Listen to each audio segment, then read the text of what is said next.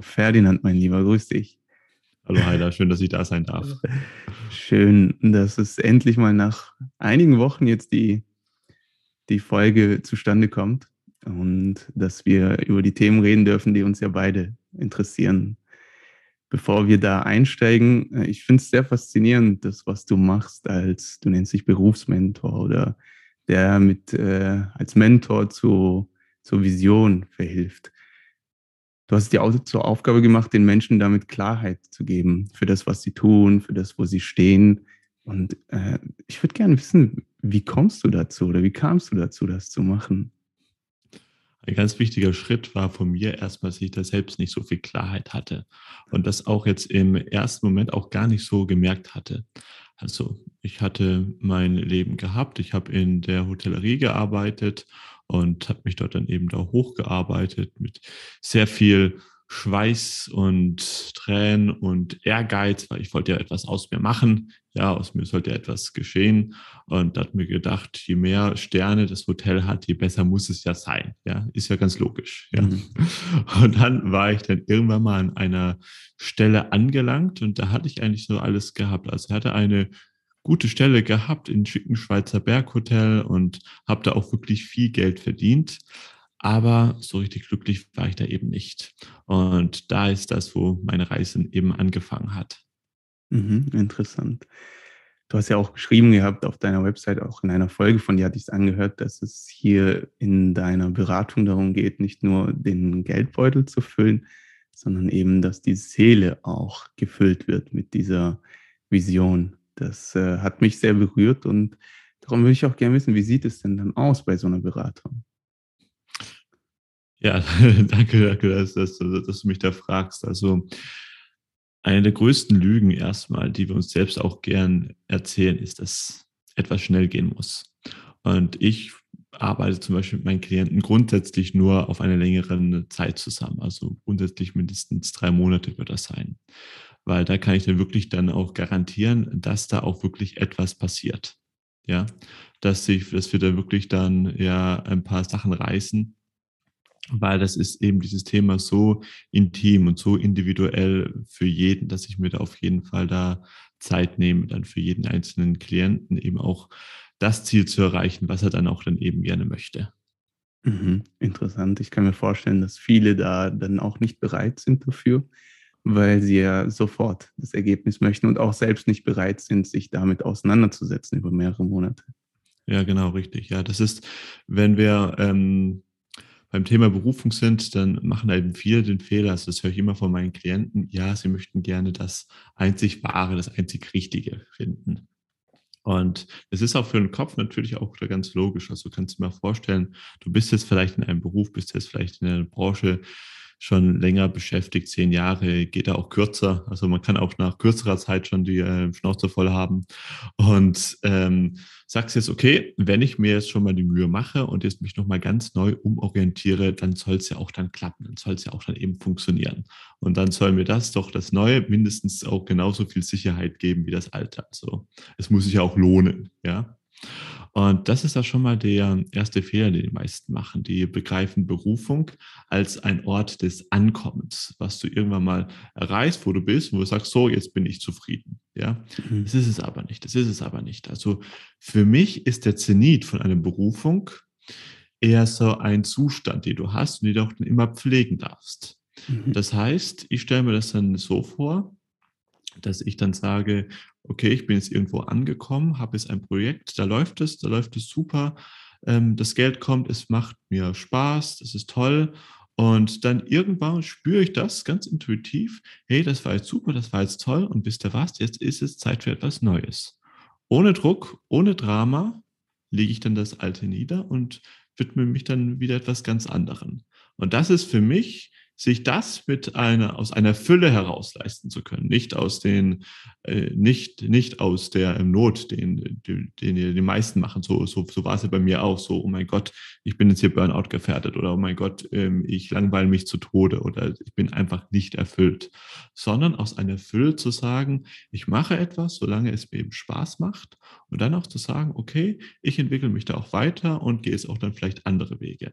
Und das ist für mich so, ja, die Berufung, die man erreichen könnte. Ja, also ist nicht irgendwas, wo du ankommst, sondern eher ein Zustand. Wobei der Begriff Zustand auch sehr paradox ist in diesem Sinne. Vielleicht hast du es in den Podcast-Folgen von mir gemerkt oder wie ich das Ganze aufmache. Für mich spielen die Wörter eine sehr große Bedeutung und in der Berufung steckt ja auch der Ruf drin, also der eigene Ruf, den man damit folgt. Das war für mich immer so die Bedeutung einer Berufung. Genauso auch wie die Bestimmung, dieser eigenen Stimme zu folgen. Und wie du schon sagst, das kann sich ja auch verändern im Laufe der Zeit. Ja, wird es also, auch. Das ist ja auch ganz, ganz natürlich. Also wir Menschen, wir haben ja eben dieses innere Calling. Wir wollen uns ja ständig weiterentwickeln. Das ist die, die eigentliche Natur von einem Menschen. Und das, wo viele denken, sie möchten da ankommen und dann ist gut, das ist ja total unnatürlich. Das ist ja ja nichts in der Natur oder in der Welt möchte irgendwo ankommen und da eben sein. Wenn du mal schaust, die Pflanzen oder sonst irgendwas, alles sind da, um eben zu wachsen, um zu gedeihen, um sich zu entwickeln. Und wir Menschen, wir haben eben als einzigste Spezies hier dieses wunderbare Potenzial, wir können es eben von innen heraus entwickeln, ja, unseren eigenen Geist, unsere eigene Seele so weit entwickeln und da gibt es kein Ankommen. Und das ist genial. Da gibt es kein Ende. Es ist eine Reise, die jeder ähm, gehen kann. Ja, und die Frage ist es nur, machst du das mit Lust oder machst du das mit Frust? Mhm. Schön gesagt, schön gesagt. Wohin hat es dich denn geführt dann, diese Reise? Es führt mich immer noch. Ganz große Überraschung. Es führt mich immer noch und es hört nicht auf. Und wenn das so eine, eine Herausforderung ähm, ja, bezwungen hast, dann kommt dann auch dann gleich die nächste. Da hat jetzt gerade mein Mentor auch ein ganz tolles, ähm, tollen Spruch gehabt. Ähm, with every with every level comes a new devil. Also Aha. mit ähm, jeder mit mit jedem Zustand, wo du bist, ähm, kommt dann eine neue Herausforderung. Ist das aber schlimm? Nein. Also momentan, also jetzt äh, starten wir mal hier ganz, ganz, ganz pragmatisch. Wo, wo bin ich jetzt gerade?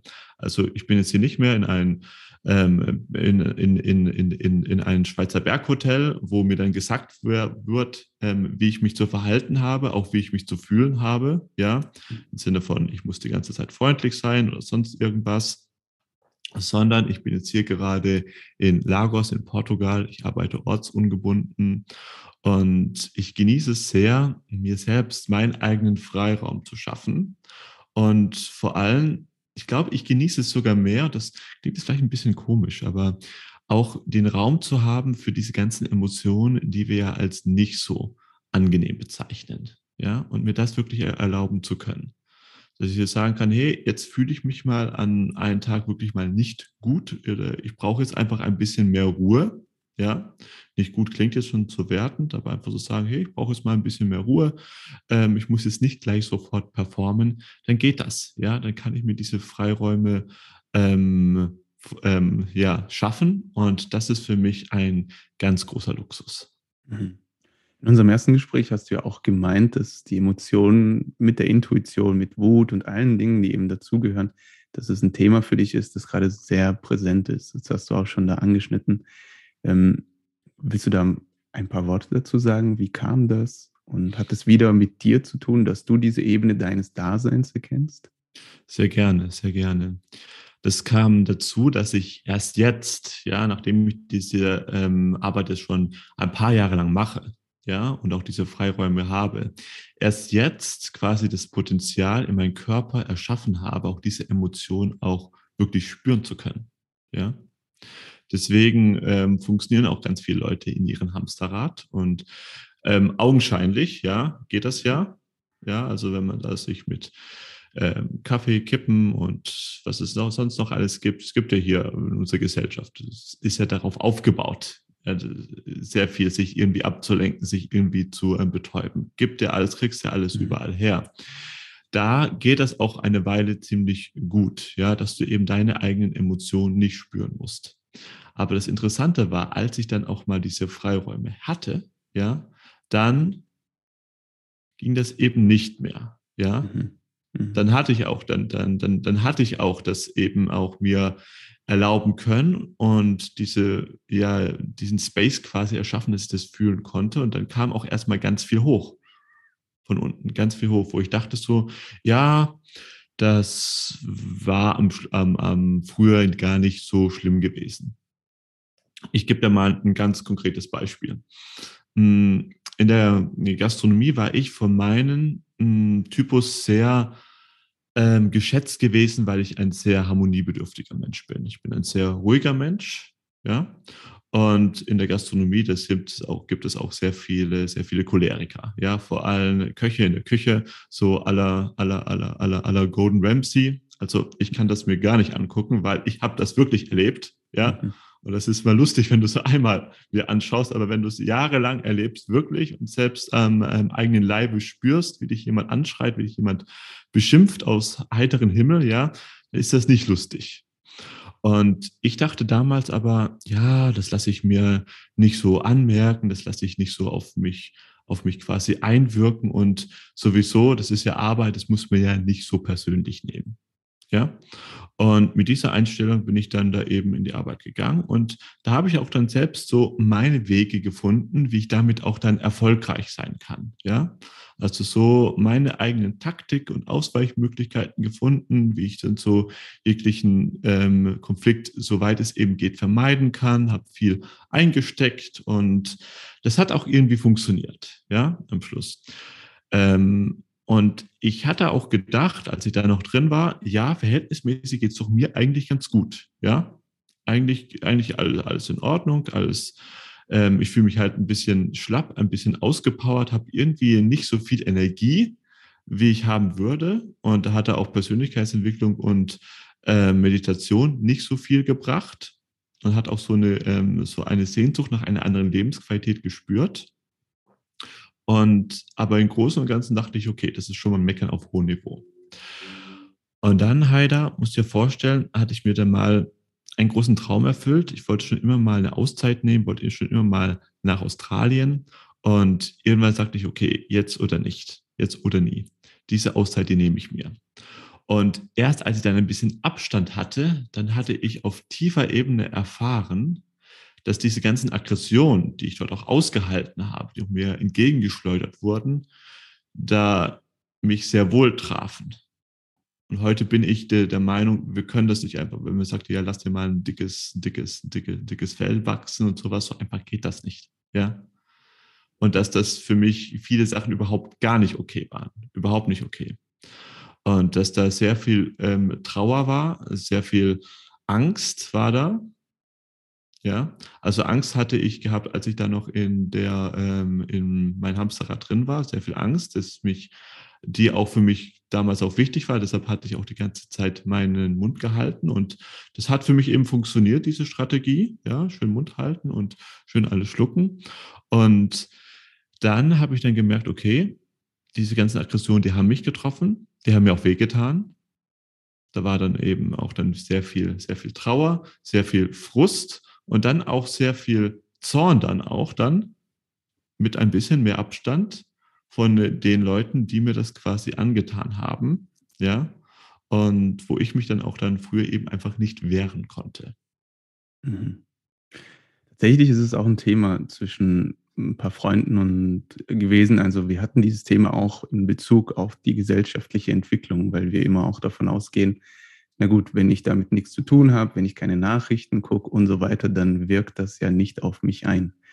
Aber kollektiv, allein im kollektiven Bewusstsein oder auch im Raum, so wie es bei dir ja gegeben war, weil du dich in dem Raum befinden, befunden hast, wirkt das unweigerlich auf dich ein. Das, äh, das auf jeden Fall.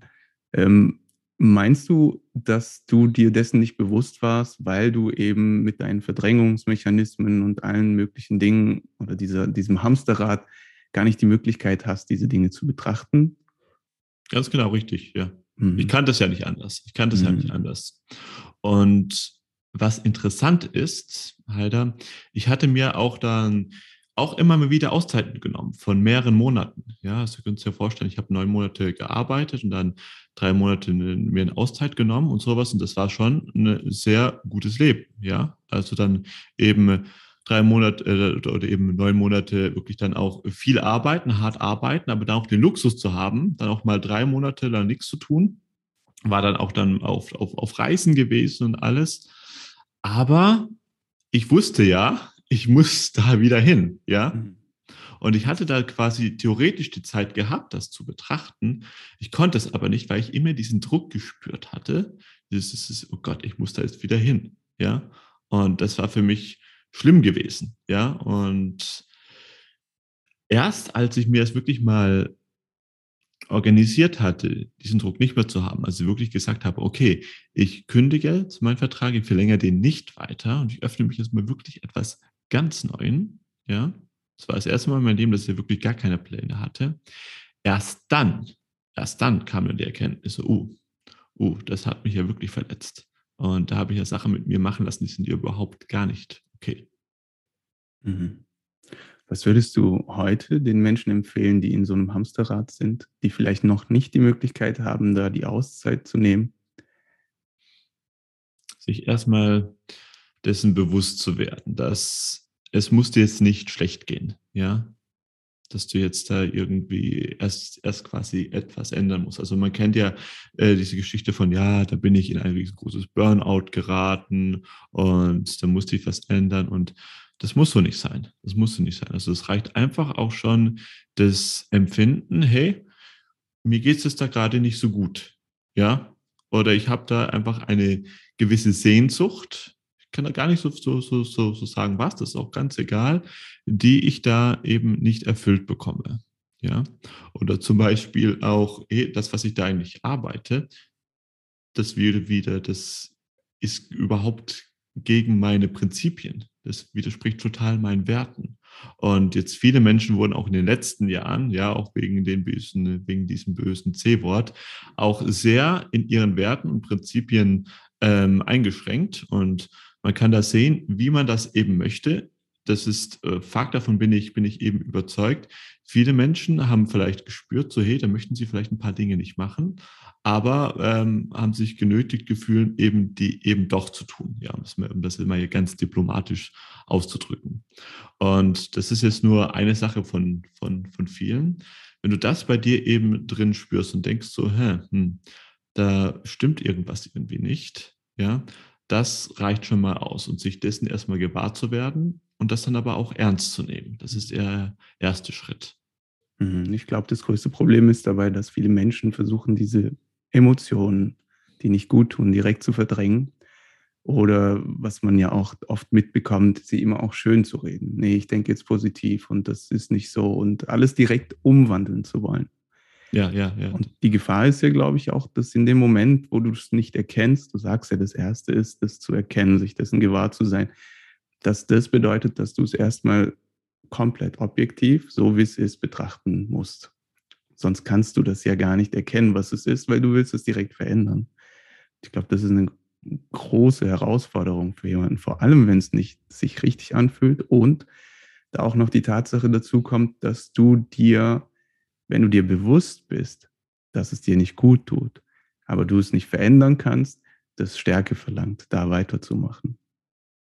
So, ich bin jetzt in diesem Hamsterrad, ich bin im schulischen System beispielsweise für mich, einfach aus meiner Person, Person heraus, äh, ich war auch die letzten Jahre im Schuldienst und ich habe das auch mit C mitgemacht und es ist anstrengend, weil du weißt, es ist nicht richtig und da versucht schon dein Mechanismus, wie auch immer der auf geistiger Ebene ist, da das so zu, einzureden dir, dass du da weitermachst und nicht, dass äh, du dir da gegenüber ehrlich bist und einfach nur sagst, nein, mir geht's beschissen, das sind nicht meine Werte ich will nicht dreimal die Woche die Schüler testen oder dieses oder jenes tun, wie auch immer.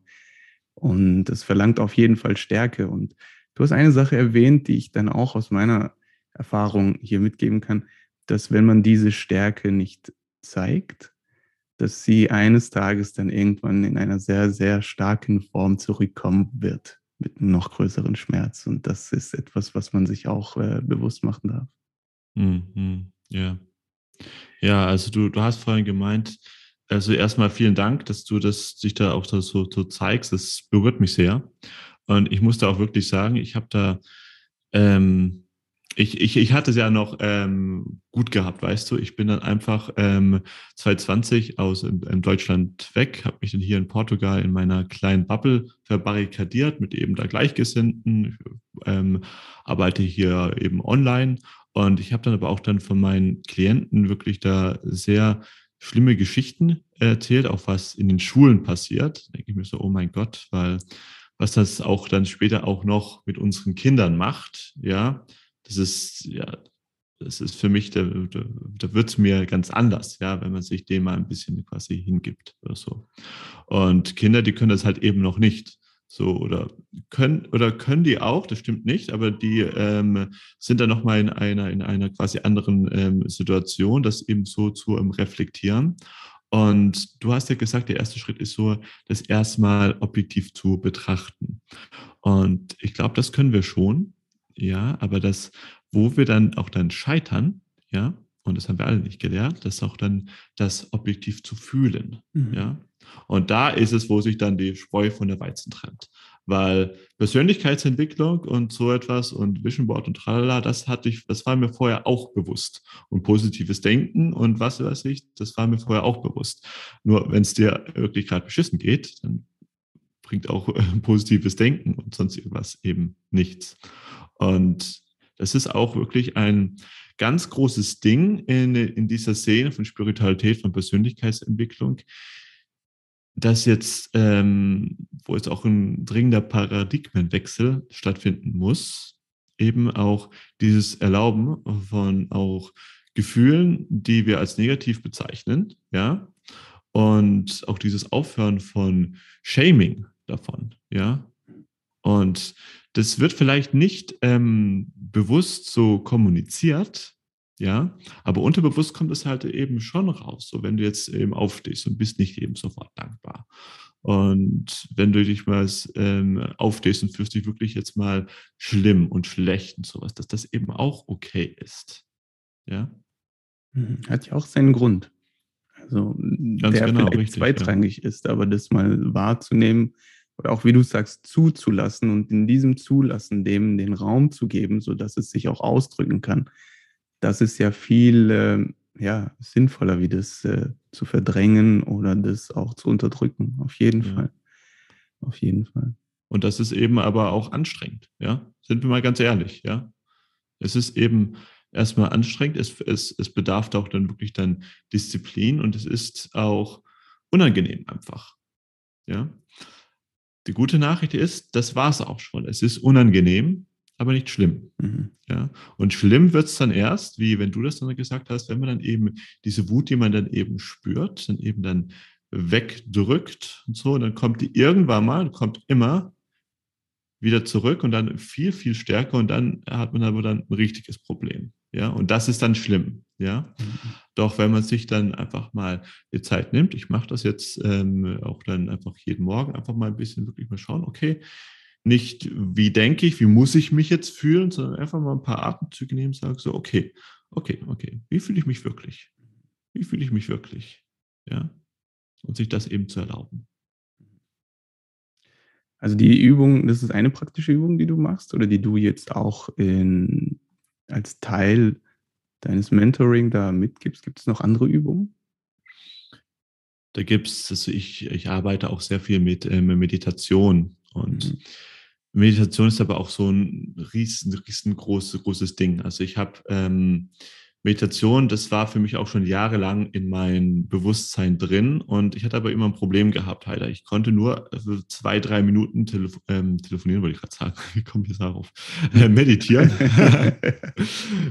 nur ähm, zwei, drei Minuten meditieren, dann hat mir mein Rücken wehgetan. Ja. Das war für mich echt schlimm gewesen.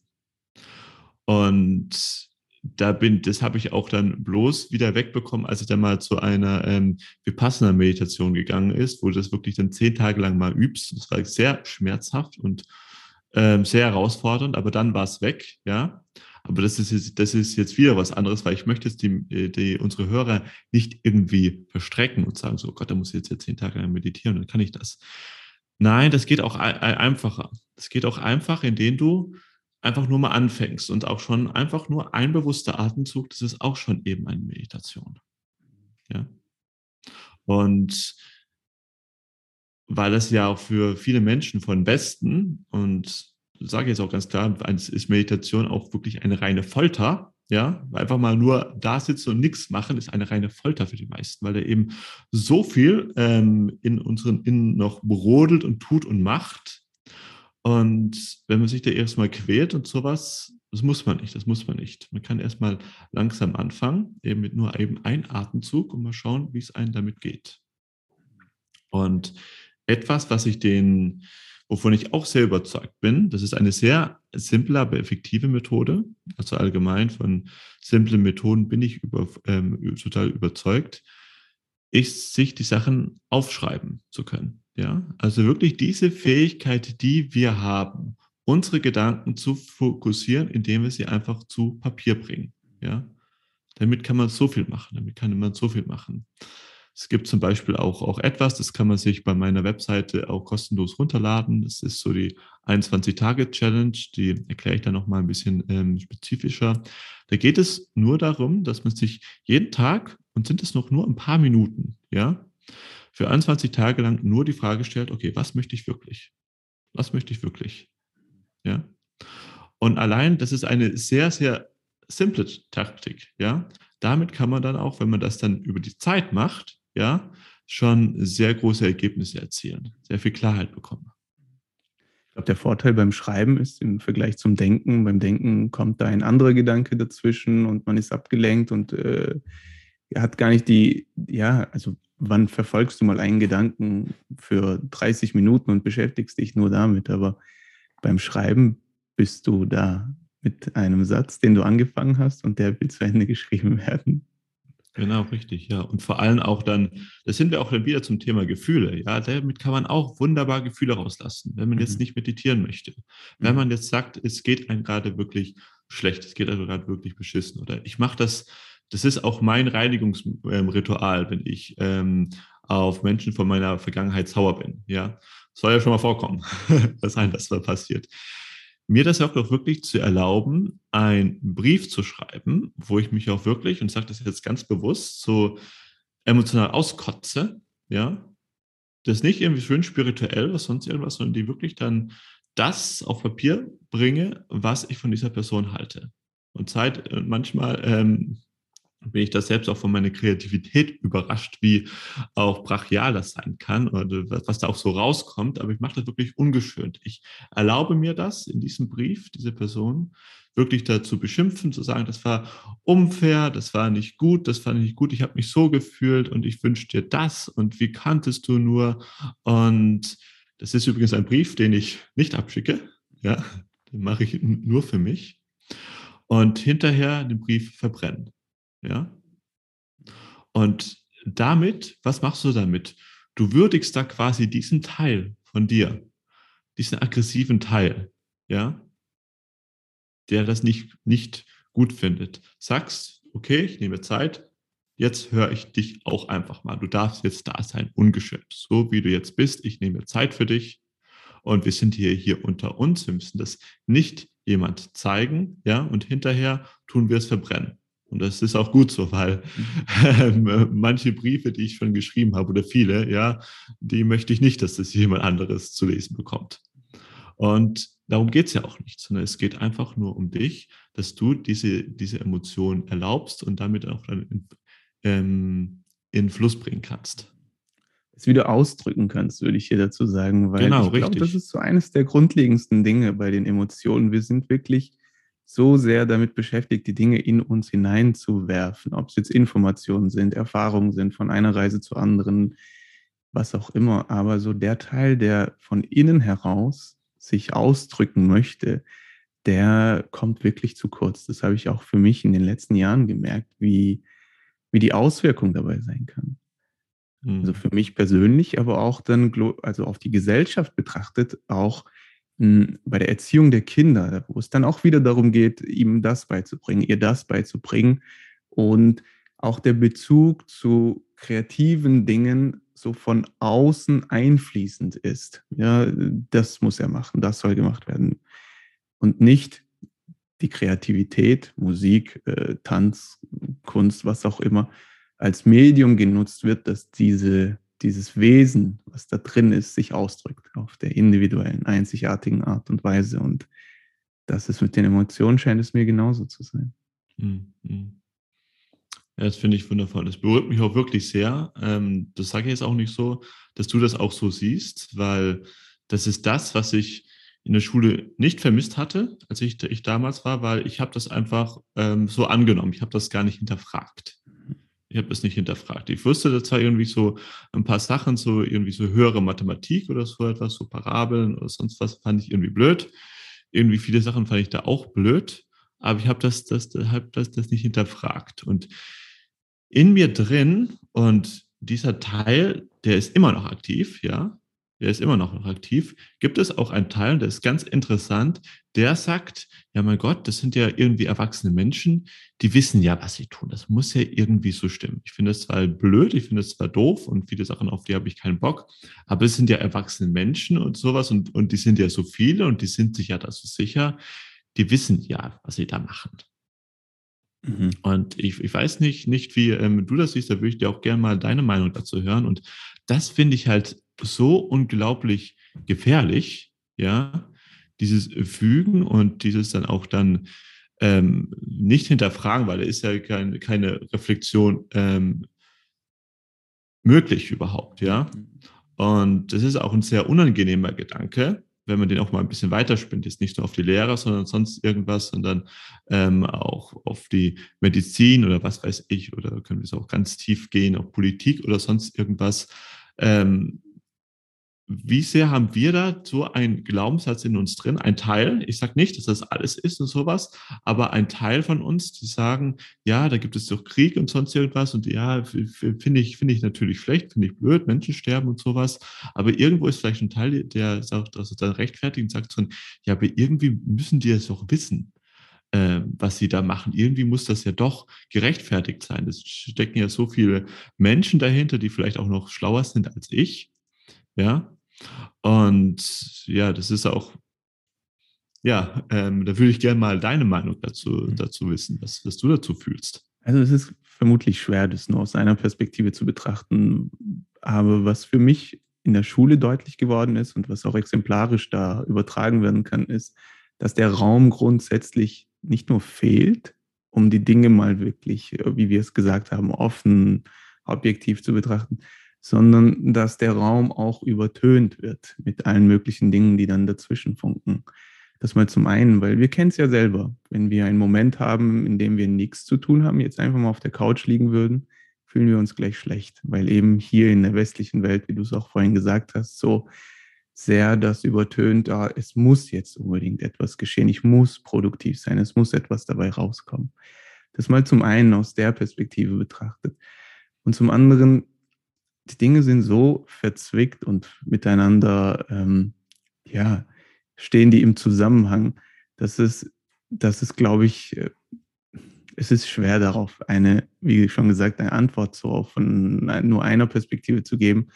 Aber ich glaube, was eben für uns, vor allem aus diesem Gespräch heraus und was für mich auch eine größere Bedeutung spielt, ist einfach, dass man gar nicht so weit denken muss, ob das richtig oder falsch ist, weil wenn man wieder zurückkommt aufs Gefühl, diese Instanz von Anfang an, die eigentlich sagt, wie es sich anfühlt. Vor zwei Jahren, als das Ganze anfing, hat jeder das Gleiche gefühlt. Aber der Kopf, und das ist diese andere Instanz, die dann mit diesem Gerüst arbeiten möchte und dieses Gerüst, und das finde ich das Faszinierendste daran, aufrechterhalten muss über zwei Jahre. Und das noch mehr Energie kostet, wie einfach diesem Gefühl, das jeder von uns hatte, hm, fühlt sich irgendwie anders an. ja, ja, ja. Und ich glaube auch im Zusammenhang zu dem, was wir jetzt gerade besprechen, ist, das war auch gestern, hatte ich mich mit einem Freund gesprochen gehabt, da ging es auch immer in Richtung, ich will es jetzt verstehen. Aber ja, du hast doch die Instanz des Gefühls, dass es dir schon gesagt hat. Nämlich indem du einfach nur zuhörst.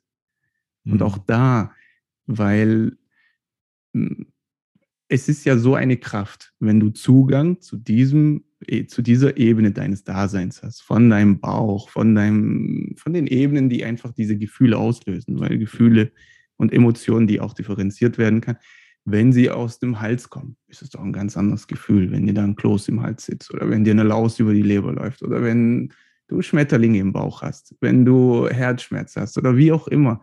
Die sitzen ja auch ganz woanders. So, und das mal zu erkennen, wo sitzen die, aha, was bedeuten die und so weiter. Das sind so viele Ebenen dazwischen. Der Kopf, der kommt dann ganz, ganz spät erst. Und bei uns läuft es leider andersrum. Wir wollen erstmal die Dinge irgendwie in Worte fassen, bevor wir dann nachträglich irgendwie im Gefühl so diesem Muster entsprechend dann fühlen möchten. Das geht nicht so. Ja, ja, ja.